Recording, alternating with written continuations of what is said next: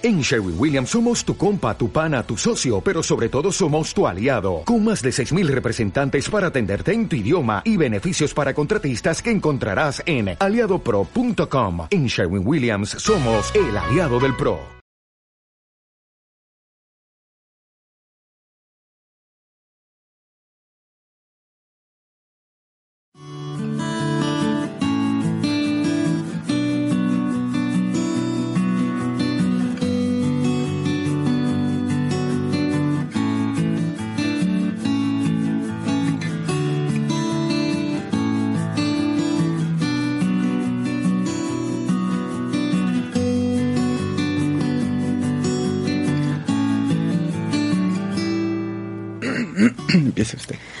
Hola, muy buenas tardes, queridos radioescuchas. El día de hoy, 23 de septiembre, en su programa Psicología, Espiritualidad y algo más, les damos la bienvenida a Isabel Machorro Domínguez para servirles. Y el día de hoy estamos eh, con un invitado de lujo, ¿no? Es un, un hombre que le interesan, mejor, mejor que se presente él. Buenas tardes. Eh, buenas tardes, eh, maestra Isabel. Buenas tardes a todo el público. Soy el doctor Miguel Molina Hernández. Eh, soy doctor en neurociencias y soy perito en grafología científica. Muy bien. Muchas gracias. Hola, buenas, buenas tardes, buenas Tardes. Buenas tardes a todos nuestros radioescuchas aquí en su espacio de psicología, espiritualidad y algo más. Y ya saben, como todos los lunes, tenemos nuevos temas. El tema de hoy eh, es lo, los rasgos grafológicos de la tristeza. Bueno, los qué rasgos grafológicos se encuentran como la tristeza, ¿no? y lo vamos a ver desde ese punto y como comentaba nuestra la maestra, pues tenemos a un gran experto que en cierto momento nos va a estar platicando, viendo sobre todo este tema. Y ya saben, eh, pues otra vez bienvenidos en, aquí en su espacio de psicología, espiritualidad y algo más. Hoy día lunes. Y como ya saben, les comento, nuestro título es Rasgos grafológicos en la tristeza. Y como todos los lunes vamos a continuar con nuestros anuncios.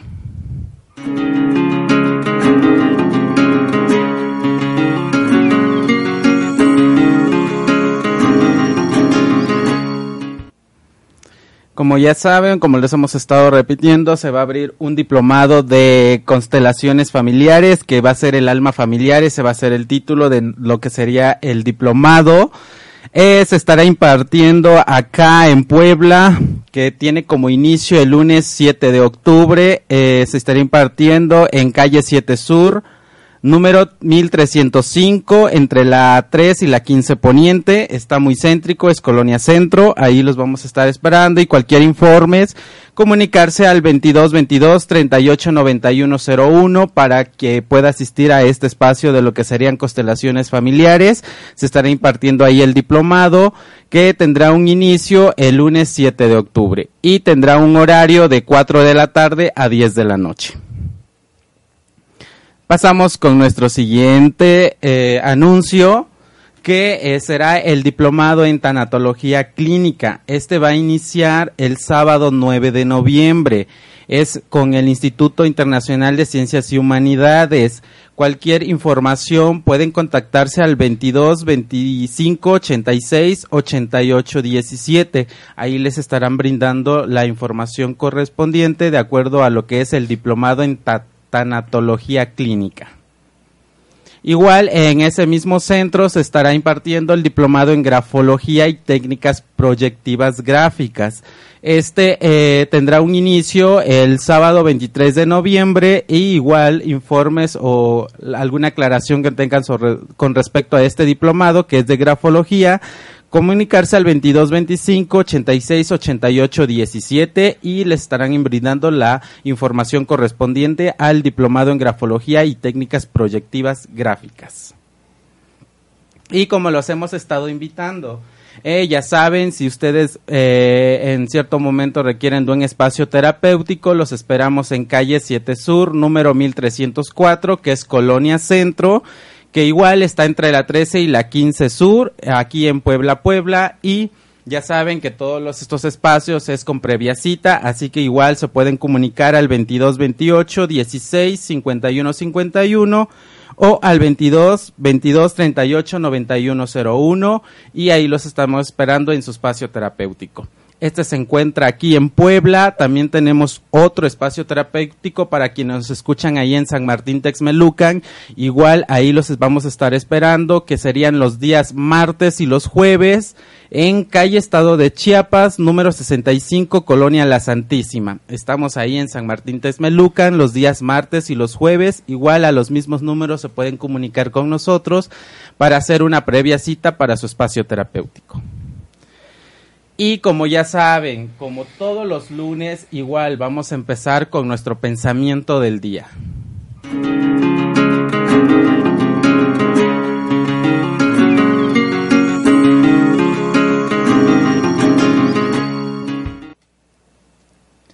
Nuestro pensamiento del día nos dice, duda la mente, tiembla la mano. Esto es de Kurt Hort ¿Algún comentario? lo acabas de decir todo. Gracias, Suciel. Eh, lo, lo, acabas de decir toda la gente que estamos formando en grafología, y no nada más en grafología, en cualquier técnica proyectiva, como psicólogos, ¿no? Tenemos esta, estas partes proyectivas, los famosos dibujos, o alguna escritura terapéutica que, que, que dejamos al paciente.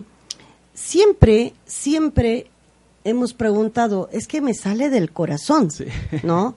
Y no, realmente quien escribe es nuestro cerebro, ¿no? Y a él le debemos precisamente la, la, la, este, la frase que nos acabas de compartir de Kurt Honroth. Él es considerado el, el fundador de la grafología emocional que en algún momento estaremos eh, revisando en, mm. en, otros en otros programas, ¿no? Pero sí nos dice mucho con respecto a cómo escribimos y en qué condiciones y cuándo. El día de hoy queremos hacer una, seguimos todavía eh, en septiembre como mes de prevención del suicidio y queremos eh, dar algunos, algunos rasgos grafológicos que nos puede hacer llamar la atención con respecto a que alguien cercano a mí está escribiendo de tal manera, ¿no? Y mm, obviamente no por, por un rasgo vamos a decir que puede haber algo, pero podría estar pasando por una situación de tristeza, ¿no? Y canalizarlo obviamente con alguien que sea totalmente, eh, que esté en esta situación este, capacitado para atender. Entonces, nosotros eh, eh, tenemos toda una serie de situaciones en esta, en esta cuestión eh, eh, con, con, la tristeza, eh, de rasgos grafológicos con la tristeza, pero antes de, pasar a esto, solamente les quería comentar o queremos comentarlo con, con el doctor Molina con respecto al origen de la tristeza. Es una parte bastante importante, ¿no? Saber de dónde, de dónde proviene ese origen, ¿no? Eh, en nuestro sistema nervioso central y cómo puede incidir en, en, nuestra, en nuestra escritura. ¿Cómo ves, doctor? Pues muy bien, eh, la frase de Kurt Honroth me recordó rápidamente a la gente que no tiene brazos y que escribe con los pies. Exacto. No, inclusive hay una chica en Guadalajara que se dedica a dar pláticas de motivación. Y la parte que me asombró de ella es cuando le preguntan que, pues, ¿qué siente estar sin brazos? Y ella dice, bueno, es que yo no lloro por lo que no tengo, sino que utilizo lo que tengo. Claro. Y como lo que tengo son mis pies. Muy sabia, ¿no? Eh, sí, una extraordinaria. Sí. En el caso de la depresión, eh, sí es importante identificar las estructuras cerebrales implicadas en, la depresión. Eh, por ejemplo, la actividad de los lóbulos frontales, el área septal, que en el humano se ha estudiado poco, se ha estudiado más bien en ratas, pero se ha descubierto que el área septal es parte del sistema límbico y es uno de los sitios en los cuales actúan los, los antidepresivos farmacológicos perdón, perdóname, doctor. No, no, no, no, está bien, está bien. Que la teoría triuno de Paul McLaren Sí. te habla, el sistema límbico es esta, esta parte de nuestro cerebro más viejito. Sí, eh, de hecho, eh, evolutivamente el cerebro límbico es una estructura que evolucionó Así hace eh, mucho más tiempo que la estructura de los lóbulos frontales y Que es lo más nuevo, ¿no? Es lo más nuevo. Entonces los seres humanos eh, tenemos pensamientos, tenemos ideas y esas ideas pueden ser ideas positivas o ideas eh, de tipo depresivo. Y si las mantenemos, estaremos activando una serie de estructuras de ese sistema límbico, que es un sistema que cuando funciona en forma normal nos permite enfrentar la vida, o sea, caminar en la calle, atravesar un- la calle con muchos carros y nos permite estar a- alertas, atentos. Claro, claro. Pero en ciertas vivencias la gente no puede controlar sus ideas eh, negativas y empieza a inhibir en- por sí mismos áreas como el área septal. En la letra es bien importante identificar esos rasgos para poder eh, darse cuenta si el individuo está deprimido o angustiado, O tiene miedo. tiene miedo ¿no? y pues en el caso de la grafología y la utilidad para el médico, para el psicólogo es esa, identificar la neurólogo. letra y hacerle la sugerencia que, Que algo está pasando, que ¿no? vaya con personalidad, eh, con personalidades eh, que se dediquen a eso. Sí, claro. Y fíjate que esto que estás diciendo, doctor, es sumamente importante. Por eso es que me atrevo a decir al principio de esta, de este, de este programa que la información que vamos a dar son, es información que, bueno, que son focos, o sea, que nos llame la atención, pero no significa que ya, ¿no? O sea, no vamos a diagnosticar. Tiene que ser con alguien que sea especialista, que nos llame la atención, pues sí. Eh, en algunas ocasiones llegan algunos papás, por ejemplo, les comento, ¿no? Llegan algunos papás y me llevan un- toda una serie, ¿no? Con el niño adolescente, este, un- una serie de dibujos muy raros, muy extraños, ¿no? Y entonces la mamá así para de pestañas, este, ¿qué pasa, no? Entonces, el grafólogo no se va a lo evidente. El grafólogo interpretamos lo que no todo el ojo especializado ve. Para que nosotros también podamos discriminar eso, necesitamos más muestras grafológicas. Lo ideal sería por lo menos seis meses, ¿no? O sea, sería lo ideal y serían muestras de todo, desde canción, solamente con que sea hecha de puño y letra, con eso nos, nos, nos funciona, ¿no? Sí, de hecho, lo, lo ideal para dar un dictamen o sugerirle a alguien acudir a un terapeuta, ya sea psicólogo o psiquiatra en el caso de la depresión, pues es identificar la letra y es todo un protocolo. Sí, claro. Por ejemplo, el individuo tiene que escribir un, un- en una hoja de papel bond blanca un texto lo más amplio que él pueda. o- ojalá escribiera 21 líneas cuando menos, con un lápiz mirado número 2. Y eso es lo que el grafólogo tiene que interpretar, no nada más con una palabra o dos, sino No. todo un texto. Y como dice la maestra Machorro, comparar con letras eh, de épocas anteriores. Eso nos podría llevar a sugerir o a pensar que hay un problema de Algo depresión. está pasando.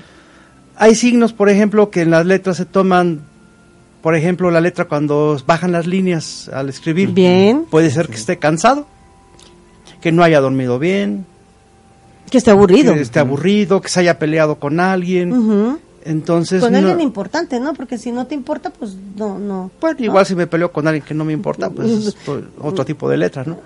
Pero sí hay que juntar varios eh, signos escriturales Así es. para poder sugerir o, o hacer una propuesta.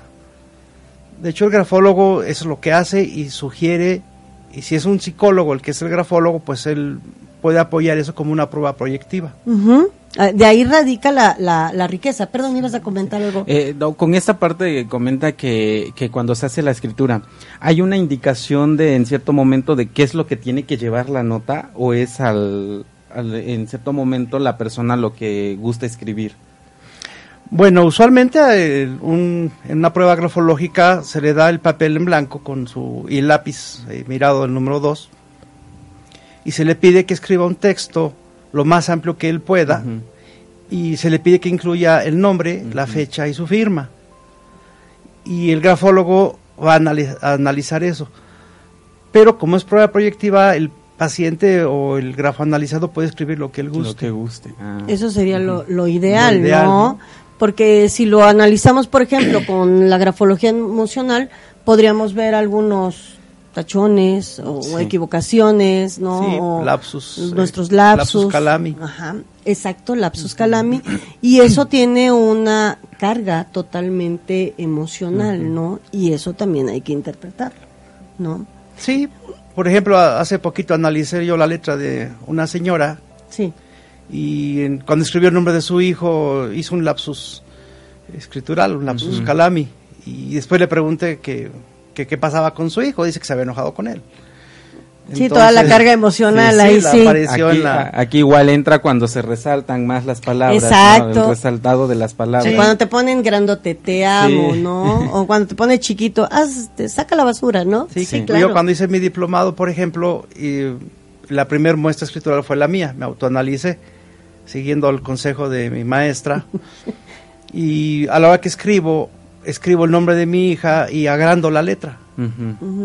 Y entonces eh, eso lo he checado en varias letras y cuando la gente escribe el nombre de la gente a la que quiere, agranda la letra. Porque es importante. Sí, sí. ¿no? Es importante para mí en este caso, ¿no?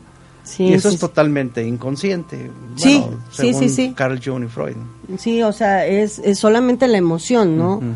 El, eh, decía, decía, este, en el caso de el psicoanálisis te plantea que cuando hay una carga emocional en algún, en alguna situación, siempre va la parte de la emoción más la parte inconsciente. Solamente lo que vemos es lo consciente, Sí. ¿no? Entonces, este, y algunos rasgos, por ejemplo, que acaba de comentar este el doctor el doctor Miguel con respecto a, a los rasgos de tristeza, un rasgo de tristeza, él acaba de decir algo que nosotros le decimos cuando el renglón es caído, ¿no? Cuando el renglón es caído, tendríamos primero, siempre vamos a tratar de discriminar si la persona está, como comentaba, cansado. Si está cansado, seguramente también hará como una letra poco repasadita, ¿no? Muy suave, ¿no? Porque está cansado. Empieza a haber equivocaciones, entonces ahí eh, podemos, podríamos determinar en esa grafía que a lo mejor no está, no, no es triste, está cansado, Está como cansado. comentabas, ¿no? O está, o está aburrido. Pero algún rasgo, el, el, el el reloj descendente te habla de, de un rasgo de tristeza. Pero pongamos otro, otro ejemplo. La forma se empieza a hacer, bueno, el tamaño de la letra se empieza a hacer. reducir. Exacto, empieza a reducir. empieza a hacerse más pequeña. Por eso es que les comento que para nosotros es bien importante porque medimos y hace poquito estábamos platicando con respecto a un proyecto que tenemos con, con respecto a, a- a hacer el análisis de son 25 grafías, ¿no? 25 grafías. Entonces, este, pero son muy particulares las que tenemos que hacer. Y comentaba el doctor, y yo puedo hacer todo. Lo que pasa es que, pues, el medir, y sí es cierto, es que medimos todo. Medimos ancho y alto, ¿no? Medimos inclinaciones, medimos. Esta es la parte, porque ya existen eh, cantidades estandarizadas que nos dicen qué significa, pero tenemos que medir de una manera regular y bien para no, no sesgar la información, ¿no? Eh, cuando nosotros tenemos esto y empezamos a medir y a simple vista, y es la única hoja que tenemos, y no tenemos más muestra, podemos decir algo que se le puede llamar un sesgarla en la información o un falso Sí, positivo. no, se ¿no? puede caer un falso positivo. Exacto, porque no tengo de dónde cotejar. A lo mejor la persona, la señorita, el grafo analizado, así escribe. Y es un rasgo, no es porque esté triste, es un rasgo de personalidad. Así es. Y de hecho, aquí decíamos hace rato que es importante tomar varios rasgos para poder Así llegar es. a una conclusión. Eh, revisar vari- varios escritos y pues a un psicólogo hacer otras pruebas proyectivas también para complementar y tener un estudio completo. Sí, claro. Para no caer en una en un falso positivo o en un falso negativo, ¿no? que También digamos puede ser. esta persona está bien y, Y no es y cierto. no es cierto, ¿no? Y, y también en cierto momento eh, sería también este ver de dónde viene asociada la tristeza, ¿no? Ah, claro, Por por ejemplo, supuesto. no sé, que puede venir por una pérdida o por algún que es algo que real, en ¿no? cierto momento. Claro, que es que es real ante una una eso es un mecanismo de defensa, lo comentaba hace ratito el doctor con respecto a una pérdida y pues uy, o sea, a nadie nos gusta eh, sentirnos sentirnos mal, ¿no? En ese en ese sentido. Por eso es importante, les vuelvo a repetir, esta, este, este cotejo, ¿no? Esta, esta Claro. situación. Ahora, algo que quiero hacer un, un breve paréntesis. Los grafólogos, a menos que sea uno médico, no podemos diagnosticar. No, vemos rasgos, sí, vemos rasgos que algo está pasando. Nos tenemos que sentar con el grafo analizado, explicarle y la, exacto, y la sugerencia va a ser necesitamos o te sugiero que hagas te hagas una revisión completa, así como vamos una vez al año a hacernos o- o química sanguínea y todo para saber cómo estamos este en general físicamente, también deberíamos de hacerlo de esta manera, ¿no? Entonces, este te sugiero que vayas a, a- Un chequeo a médico. hacerte un chequeo, nada más, no, pa- no va a pasar nada. Te puede preguntar, ¿por qué viste algo? Tengo rasgos, esto sí lo podemos decir, tengo rasgos que algo está, no me están, no están mm, checándome, entonces te sugiero que lo hagas lo más rápido posible, sí. sí. Entonces, para, Sí. porque a menos de que, bueno, hemos tenido, bueno, eh, a- en hemos hay grafólogos que son médicos y bueno pues ahí está todo el paquete completo no pero hay la mayoría de, de los grafólogos somos psicólogos o sea tenemos Sí. otras profesiones no entonces este eso es definitivo los grafólogos no diagnosticamos aunque vemos en la letra vemos lo que está pasando no Sí, la alteración en la letra algo dice, pero no, no puede diagnosticar exactamente. eh, una letra analicé y tenía las, las partes altas de la letra torcidas. Entonces yo no sabía si la paciente tenía algún problema de columna o estaba estresada por algo. Y al ver esos rasgos uno tiene que entrevistar al, al grafo analizado y preguntarle. Eh, Claro. Ver qué Sí, tiene que, y, y ya que el paciente se dé cuenta por la letra y hacerle la sugerencia de que busque una ayuda médica o terapéutica. El grafólogo no, o sea, la letra no dice, ay, tiene una inflamación de la próstata, no, no. No, no, no, o sea, te da indicios y como dice, como dice el doctor, seguramente estuvo cotejando otro tipo de letras de, de ese mismo, o sea, en otros tiempos y vas viendo cómo va cambiando, ¿no? Eso es lo que hace el ojo entrenado del grafólogo, ¿no? O sea, vamos viendo cómo va cambiando. A veces eh, eso que decimos, ay, qué simpático. En la secundaria hacía los puntos así redondos, ¿no? Y ahora los hago como un acento. Como un acento. ¿no? No, no es simpático, o sea, es parte de nuestra personalidad y vamos cambiando. No era lo mismo cuando estábamos en la secundaria, ahora que estamos Sí. pues a frente de una, de una familia, ¿no? En- Sí, un estudio que yo revisé de, de el maestro Mauricio Chandró. No puedo, estar- no puedo dar una plática si no menciono a Chandró. ah, sí, sí, sí. Es un grafólogo español, bueno, que ya, ya, ya eh, falleció, pero él tiene un análisis de muchas firmas y una de ellas que muestra en su libro es la firma del señor Richard Nixon. Antes de ser presidente de Estados Unidos, cuando fue nombrado presidente y cuando lo destituyeron. Ajá. Y su firma va cambiando desde una firma muy bonita, derechita, muy buena presión, inclusive la placa que está en la luna con su firma cuando fue el viaje eh, con Neil Armstrong, eh, lleva su nombre y su firma. Y es una letra muy bonita, muy derechita. Y cuando renuncia por el caso de Watergate, la firma cae, pierde fuerza, se hace filiforme, mostrando rasgos, ri- eh, rasgos muy claros de depresión.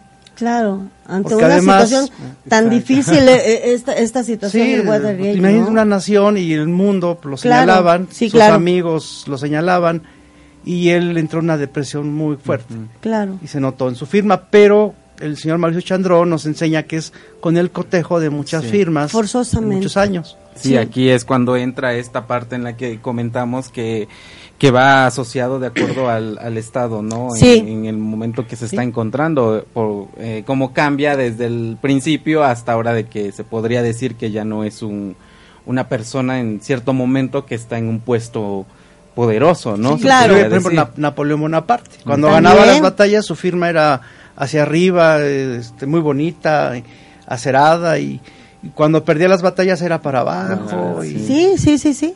Y a todos nos, nos llega a pasar cuando Sí. tenemos un mal día, eh, un, creo que ya lo había comentado, una forma bastante eh, cómoda y fácil, por Sí. ejemplo, de, de, de hacer un, una pequeña contacto conmigo mismo es escribir todos los días, eh, media cuartilla sería suficiente, el contacto que tiene uno, pero no escribir en dispositivo, tener contacto con lápiz, con pluma, con lo que a ti Escribir te- diario, sí. todo lo, lo que tú, eh, con lo que sea más cómodo para ti, un lápiz, pluma. A mí me gusta mucho el lápiz porque yo siento una situación más cercana, pero bueno, como ustedes decidan, con colores, Sí. con plumones, pero el plasmar eso nos va a ayudar, como dice, como dice Ucial, el hecho de que si me fue mal es una situación catártica, Sí. ¿no?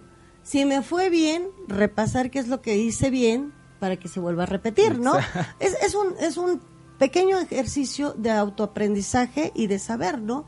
Y viene esta otra situación, ¿no? El, el tener este contacto íntimo, ¿no? Con la escritura, que es de las pues de las terapias más baratas realmente este no no es, es inocuo el, el- el escri- la escritura y tiene muchas muchas ventajas no sobre todo si es yo soy fanática de la escritura manuscrita no o sea Sí, la ya- cursiva es es tiene muchísimas ventajas en algún momento estaremos hablando de la, de la escritura cursiva Eh, de repente llegan mamás y me dicen este es que en la escuela piden script que haga en la escuela la Sí. letra script y en casa cursiva. escriba eh, cursiva. Sí. Es como si, si manejaran dos idiomas, como los como los eh, hogares bilingües, ¿no? Eh, eh, hablan inglés afuera y hablan en español en la intimidad en casa. Y créanme que va a tener, eh, estaremos hablando acerca de los beneficios de la escritura cursiva Sí. más adelante, hecho- sobre todo en los niños, también en adultos. ¿eh? Me parece que en algunos países europeos ya están Sí. restringiendo el uso de. La tecnología, que es computadoras, Mejor tabletas. y obligando a los niños a que escriban y que entreguen sus trabajos Sí. a mano. Finlandia, ahorita que Mm. comentas, doctor, Finlandia desde el año pasado es obligatorio que hagan escrito. A Es más, mano. regresaron con el con, con la- el dictado. Finlandia, ¿no? Entonces donde no tienen obviamente problemas, este, eh, a nivel o tienen pocos o son po- pocos los problemas que han podido que pueden atender con respecto a, a- a la escritura, Ah, bueno, perdón, a la educación, ¿no? Yo aquí tengo una pregunta, Tish. Eh, por, Por ejemplo, favor. los gestotipos son parte que es ya del, del individuo, Sí. parte de su temperamento. Pero cuando hay rasgos de, de- de depresión o ansiedad, ¿el gestotipo cambia o se acentúa? es que tendríamos que tendríamos que, eh, que evaluar Eh, para nuestros radioescuchas los gestotipos que comenta este el doctor Miguel o los ras- o los gestos gráficos que es lo mismo que inclusive la literatura española le llama idiotismos así le llama Sí. no se oye feíto pero así le llama que son ca- rasgos característicos que nunca nunca van a cambiar en nosotros van disminuyéndose con la edad no eso. Y, y son estas este pues los puntos que podemos poner muy muy muy especial o muy particular que nos distingue eh, o que es nuestra eh, huella digital en la escritura. No los podemos cambiar pero sí podemos a lo mejor o aminorar o acentuar algunas características como la presión. Mm, pero no los podemos cambiar si estamos pasando un proceso ya sea de duelo como comentaba este el psicólogo o este o alguna situación de pérdida Sí, no no lo podemos no, no lo podemos de hecho este como grafoscopista una de las cosas bien importantes que tenemos que hacer es cuando tenemos dos firmas que tú físicamente, o sea, morfológicamente o en forma las ves iguales, el grafoscopista lo que va a buscar aquí es estos gestos tipos que estás comentando, Mm. ¿no? Que yo puedo tener mucha habilidad escritural y, firmo, y, y- y estuve practicando muchísimo tu firma, pero tú tienes una forma diferente de, de empezar esa firma a la mía. Porque tenemos dos historias de vida. Esos gestos gráficos o estos gestos tipos tienen, es como, yo les digo siempre que es como el topping, la parte de arriba del helado, ¿no? O del café. La cereza del pastel. Exactamente, ¿no? Entonces, difícilmente son únicos, eh, son irrepetibles, no desaparecen, tampoco desaparecen, ni siquiera desaparecen como en el caso de la chica que, que no escribe con la mano, sino que escribe con, Con el- con el los pie, pies, la boca, ¿no? Ahí están, a lo mejor están de una manera burda, pero Mm. ahí están.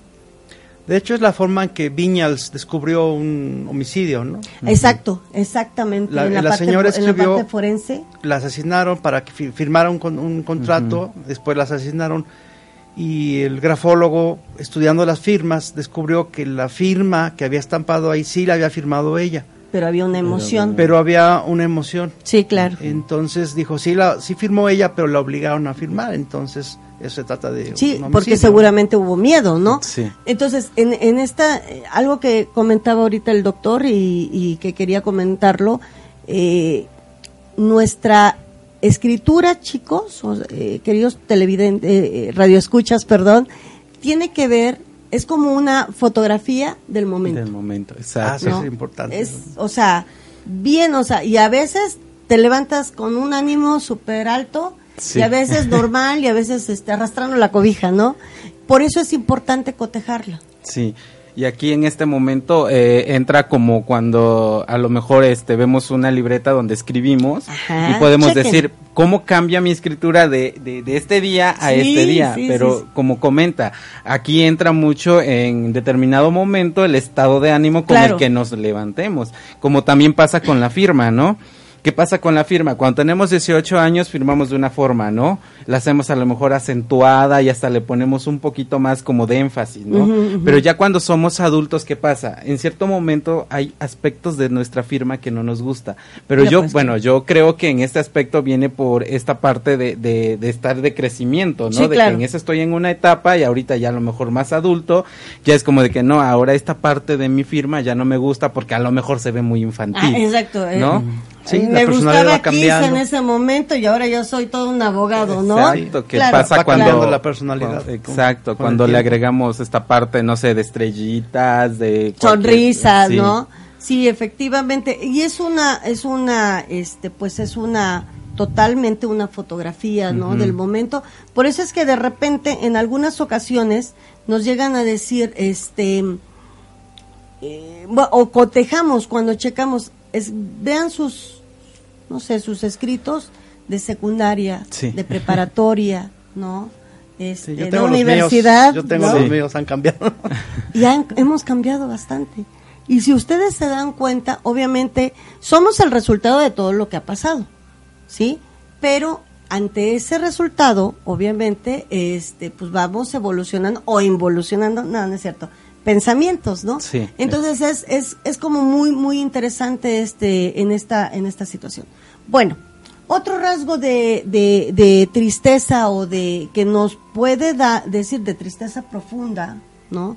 Podría ser el hecho de que empiezan a escribir mucho más suaves. Sí. Sí, la presión disminuye, Exacto. se tiende a hacer eh, filiforme, o sea, como un hilito. Exacto, es una forma filiforme, es lo que comenta el doctor. O sea, es como o sea, un los doctores, por ejemplo, escriben Sí, así. ¿no? Así, escriben en, en, en, en- en filiforme. ¿Por qué, doctor? Platícanos. Eh, bueno, si, un, si ustedes encuentran la letra filiforme de un médico, Sí. no pueden pensar que sea un- tenga depresión. no, no, no, es no. que así escribe.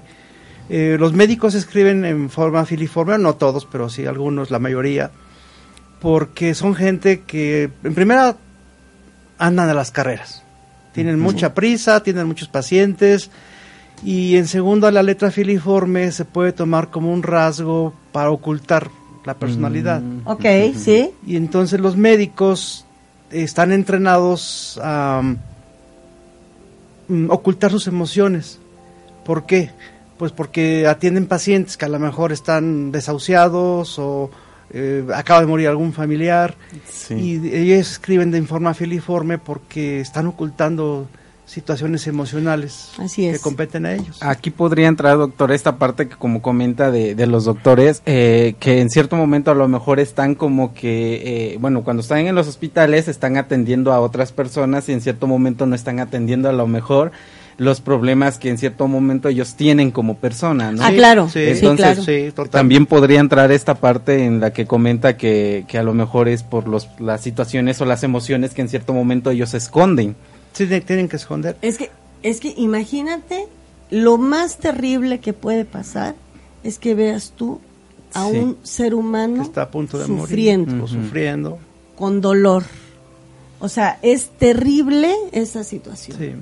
Y Y, de- lo que puedes y dices, ya no puedo y no y no hay medicamento por ejemplo no y te angustias. El oír el oír eh, dolor es terrible. Entonces Sí. lo que comenta el doctor es es cierto. Es un mecanismo de Sí. defensa que tiene el médico en donde te dice prefiero este hacer muchas cosas más este para no vincularme Exacto. y, y lo vemos y decimos qué mala onda son bien son bien son bien fríos perdón este es muy difícil entender eh, meterse o sea meterse en esta situación me ha pasado yo soy tanatóloga y en algunas ocasiones entras a ver al paciente y no le estás haciendo el medicamento para el dolor la familia está así este y yo estoy un rato con ellos ¿no? Entonces, y sales, igual sales así, porque Sí. estás, estás sufriendo a alguien, ¿no? Entonces, esta, esta cuestión de, de tener este tipo de, de, de escritura, ¿no? Te habla de un pensamiento sumamente rápido, que lo de menos es, es, es, es el tipo de, de, de, escritura, ¿no? O sea, la forma, o sea, es Sí, lo de menos, ¿no? Dos, las prisas que estás que estás comentando, doctor, ¿no? O sea, eh, siempre Ajá, tienen, sí, están sí. sobrecargados de, de, trabajo, de trabajo. exacto. Este es otra de, lo- de los rasgos. Y habitualmente el, el- la escritura del, del médico tiene una forma mucho más angulosa, Sí, es muy angulosa. que no es otra cosa más que protección emocional. ¿eh? O sea, no es que sean fríos, es que necesitan serlo si no, no son objetivos, así. Sí. Sí, Y la pasan perder- mal, ¿eh? La pasan bien mal, no, no, no es, ay, qué bonito, no. No, pero yo conocí un ginecólogo que atendía al mismo tiempo tres o cuatro señoras. Ah, O sea, Exacto. atendía, eh, tenía Ah, o varios sea, en el cubículos, entraba con una, checaba, entraba con otra, checaba y falleció de un infarto Por la carga. por la carga emocional tan Claro. tremenda que tenía. Ya ven que el ginecólogo se le habla a las 2, 3 de la mañana. A cualquier hora, ¿no? El sábado, domingo. A mí lo que me asombra, y esto es como un poco cómico, es los de las farmacias como si leen bien la letra a los médicos. Sí, Yo Bueno, como grafólogo intentado pasa leer sí. letras de médicos y saber qué dicen y Sí. me ha Sí. costado. Yo creo que eh, yo creo que es un don, ¿verdad? Es un don. ok, bueno, entonces este nos comentabas regre- eh, retomamos, entonces la dirección tiene una tendencia a ser más La baja, presión. la presión es más suave, por eso es que cotejamos, ¿no? Este, o Los sea, tenemos pinchados. Óvalos pinchados. Este es otro, este es un rasgo, eh, importante. ¿Qué son los, exacto, qué son los óvalos pinchados? Los óvalos pinchados son la parte media de la letra, donde hacemos, eh, ahora, ahora sí que la bolita y el palito, ¿no? De la A, la bolita, ese es el óvalo. Y se le dice pinchado porque está, no está bien formado, sino termina hacia adentro, ¿no? Como si estuviera picando, ¿no? Exacto, exactamente. ¿Y eso, es- eso a, a qué se, a qué se debe, doctor? Esos óvalos pinchados o picados, como Bueno, los óvalos están representados, como está en la parte media de la letra, eh, la, la- la letra tiene tres partes, la parte media, eh, la parte superior que se llama eh, crestas y la parte baja que se llama pies. Y el óvalo en la parte media está representando el aspecto emocional, bien, el aspecto del individuo. Y cuando alguna persona está en una situación de angustia o de, de ansiedad, que también se puede dar en la depresión, hay de- son comórbidas la depresión con la Sí. ansiedad, el individuo se está sintiendo mal emocionalmente y se, No la pasa se- nada bien. Se autolacera a sí mismo. Se- se. Y como decían al principio, eh, Ociel, que pues la mente es la que escribe Sí. y la letra es el efecto, es una expresión simbólica de las ideas que están pasando en la mente. Y estamos angustiados, se nota como si la letra se pinchara, se, se mete adentro el rasgo. ¿no? A veces también se hacen como lo que se llaman nudos, Exacto. también son signos de angustia, Que serían un doble pinchado. un doble pinchado. O sea, Sí, así si se es como- difícil con uno, un doble, que es ah, lo que comenta el, el, el doctor, es un doble, te estás, te vuelves a lastimar, ¿no? Sí, la gente se está lastimando. En la, en la depresión la gente se hiere mucho. en- piensan que no sirven para nada, que nadie los quiere, que son inservibles, que esta vida para qué sirve. Y, y el riesgo está siempre en el deprimido, la, eh, la latencia del suicidio, que es lo que más nos, nos preocupa, ¿no? Y lo están mostrando en, en la parte emocional de la letra.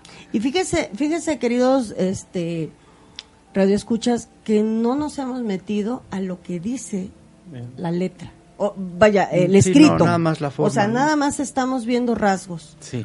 Cuando nos metemos a lo que dice el escrito, que por lo regular lo hacemos en grafología emocional y donde encontramos lo que estábamos comentando hace ratito acerca de los lapsos y de todo eso, damos como que la parte general. De un lado, estamos eh, identificando eh, rasgos de la letra y en otro estamos diciendo lo que dice y lo que realmente quiso decir. La vez pasada estuvimos viendo lo de notas antemortem, si, si recuerdas, ¿no? Y en una de las cosas que es importante en la estructura de la, de la nota antemortem, por ejemplo, te dicen no se culpe a nadie por mi muerte. Sí. ¿no? Y eso es formación reactiva, perdón. Cúlpense a todos por mi muerte porque nadie se dio cuenta que yo estaba sufriendo, ¿sí?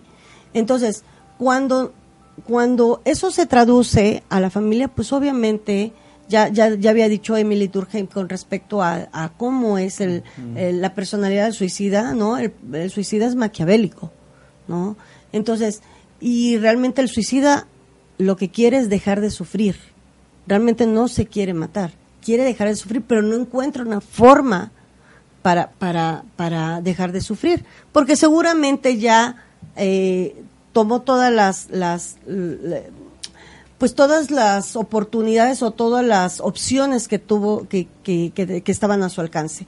Entonces, cuando ya nosotros ahorita nada más estamos viendo puros rasgos, Puros rasgos. Sí, lo que Cuando- mencionaba, uh, perdón, no, Perdón, cuando ya leemos, hoy ya podemos también saber qué, qué pasa. Sí, de hecho, cuando se hace un estudio de grafología científica, eh, usualmente no se lee la letra. Sí. Nada más se mide, se cuantifica y se toman eh, algunas leyes grafológicas eh, planteadas por la escuela mímica.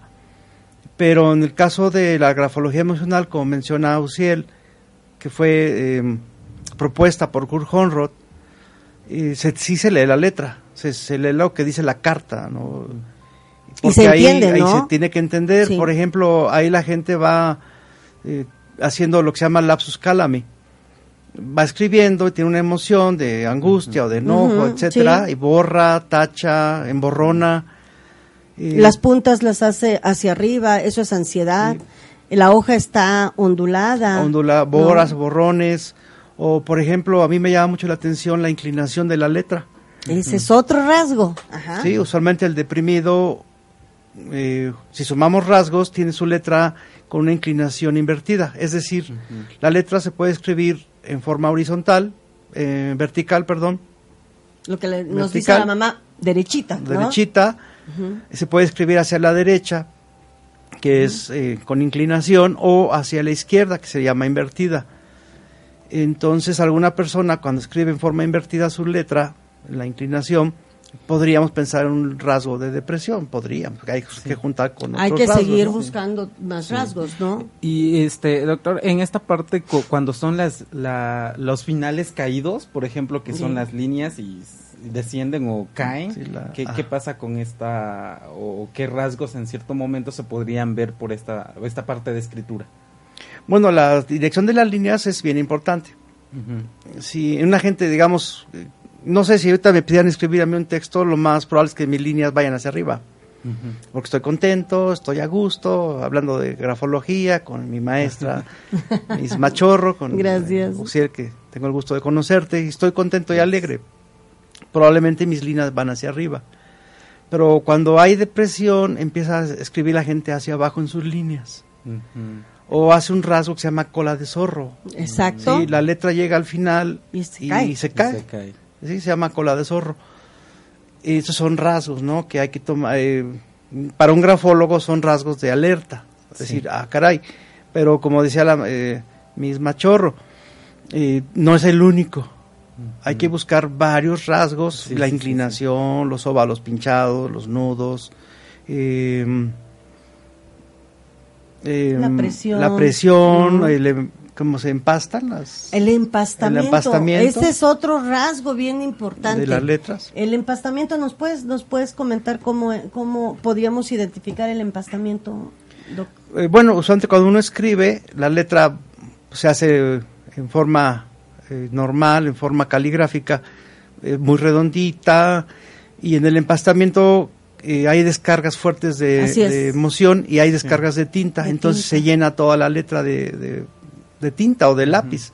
Y Donde queda, irían como los, los óvalos. en vez de haber huequitos, Exacto. en el Se óvalo. empiezan a llenar Sí. y, y, y, y se ve sucio.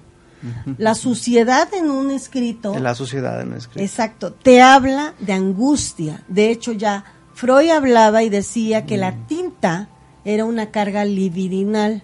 Cuando no sabemos manejar una carga libidinal, te habla de que no puedes manejar ese impulso, ¿no?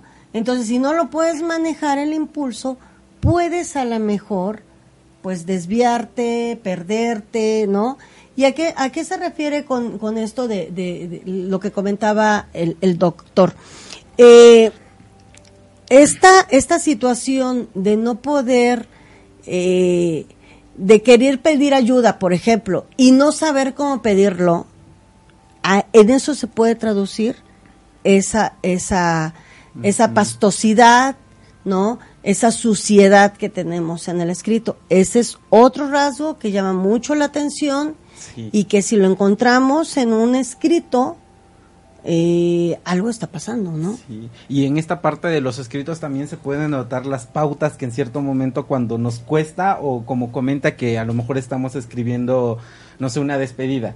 Pero en cierto momento cuando así que nos cueste el estar escribiendo esa, esa, esa eh, bueno, esas líneas, eh, en cierto momento también se ven, se denotan las pautas que hacemos, por ejemplo, al empezar, no sé, terminamos una Ya. frase y no sé, Sí. pausamos porque como que nos está causando a un dolor. O sea, para identificar la emoción, a lo mejor de, en cada párrafo sí lo podemos hacer. ¿Y cómo lo vemos? Este, seguramente hay otro tipo, entre renglón y renglón, hay diferentes tipos de, de, tamaño, por ejemplo, de inclinación que había comentado. A veces hay, por ejemplo, regreso a las notas antemortem, las despedidas, por ejemplo, son muy claras, muy, muy claras, muy limpiecitas, pero el cuerpo del escrito es sucio, ¿no? Entonces, te habla de que sí me quiero despedir, pero también te quiero decir que en esto fallaste como familia, sí, sí. ¿no? Que no, eh, bueno, es lo que piensa el, es lo que piensa el, suicida, ¿no? Que no es este, que no es por ahí la cosa, ¿no? Ya tendríamos, a- en eso sí me meto porque soy tanatóloga, en eso podemos intervenir con respecto de que cada quien tiene que tener lo que le corresponde de culpa. ¿no? Ante una situación.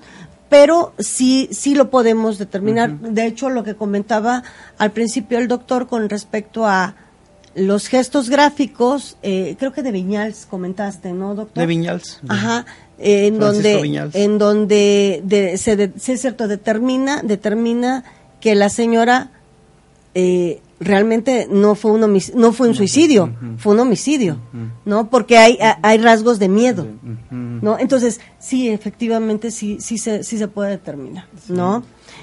Y doctor, este, nuestros radios escuchan, nos preguntan que si en determinado momento usted también puede leer las firmas. De hecho, el, el- cuando se le pide a un grafanalizado un, el texto, se le pide el, el texto de su libre inspiración. Eh, que con- incluya nombre, fecha y firma. Eh, la firma y que la ponga donde él quiera. Sí, Sí. también. Porque no, todo sí- da- todo se interpreta. Aquí lo que se escribe y lo que no se Todo. escribe se interpreta. En el caso de un deprimido, usualmente la pueden poner a la izquierda. ¿no?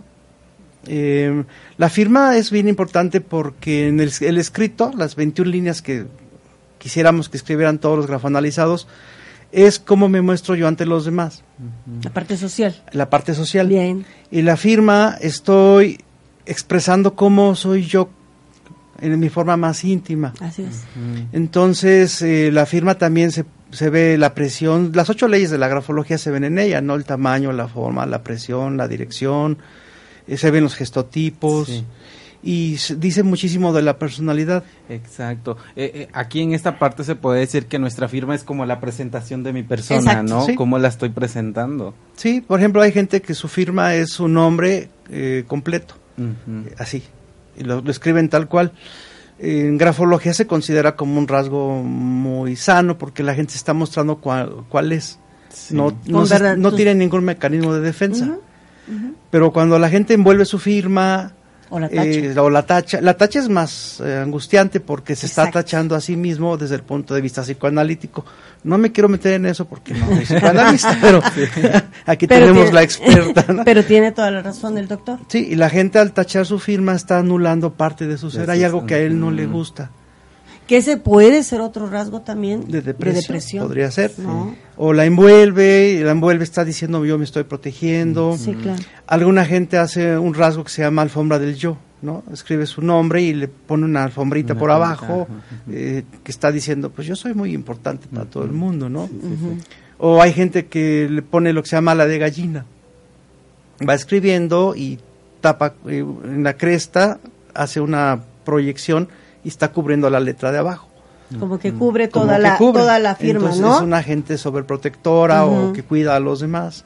Sí, la firma es parte de lo que se analiza No, también. y, ¿no? se- y sería bastante rico hacer solamente un, un, un Un programa, programa de, de firma, firma. ¿no? Sí. Porque eh, estamos a punto de terminar. Terminar. sí. Ah. Y aquí podríamos concluir que hay que recordar que la escritura no es una acción al azar, sino que todo, todo cada, cada cosa que en cierto momento nosotros plas- plasmemos en una escritura tiene mucho, mucho que decir. todo es causal. Sí, exacto. Todo es causal, no es nada de, de casualidad.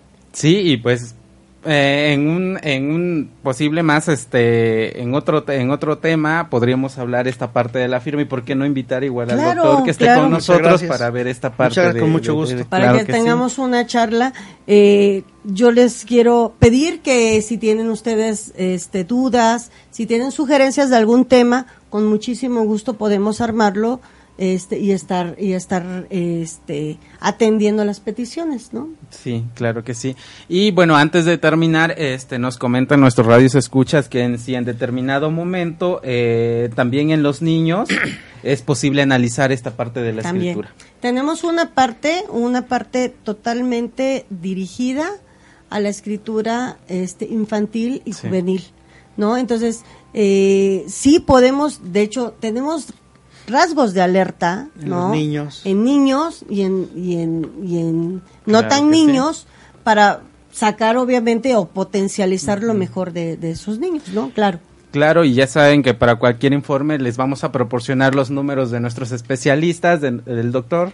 Por favor, Eh, doctor. gracias. Eh, 2281 1396 89. Lo que gusten.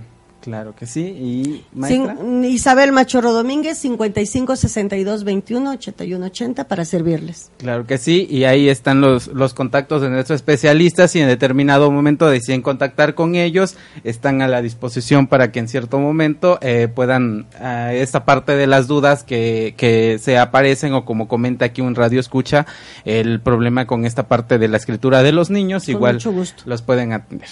Y pues acaba de ter- se terminó nuestro Sí. tiempo de aquí de su espacio de psicología Muy rápido. espiritualidad y algo más, pero ya saben, los esperamos para el próximo lunes y eh, vamos a checar lo del programa de, de esta parte de las firmas para que Para tengamos programarlo. igual, exacto, lo programamos para igual tener aquí en presencia al doctor Muchas con gracias. nosotros y aquí los estaremos. Muchas gracias, buenas Muchas tardes. gracias por escucharnos Hasta luego. Hasta luego. invitarme.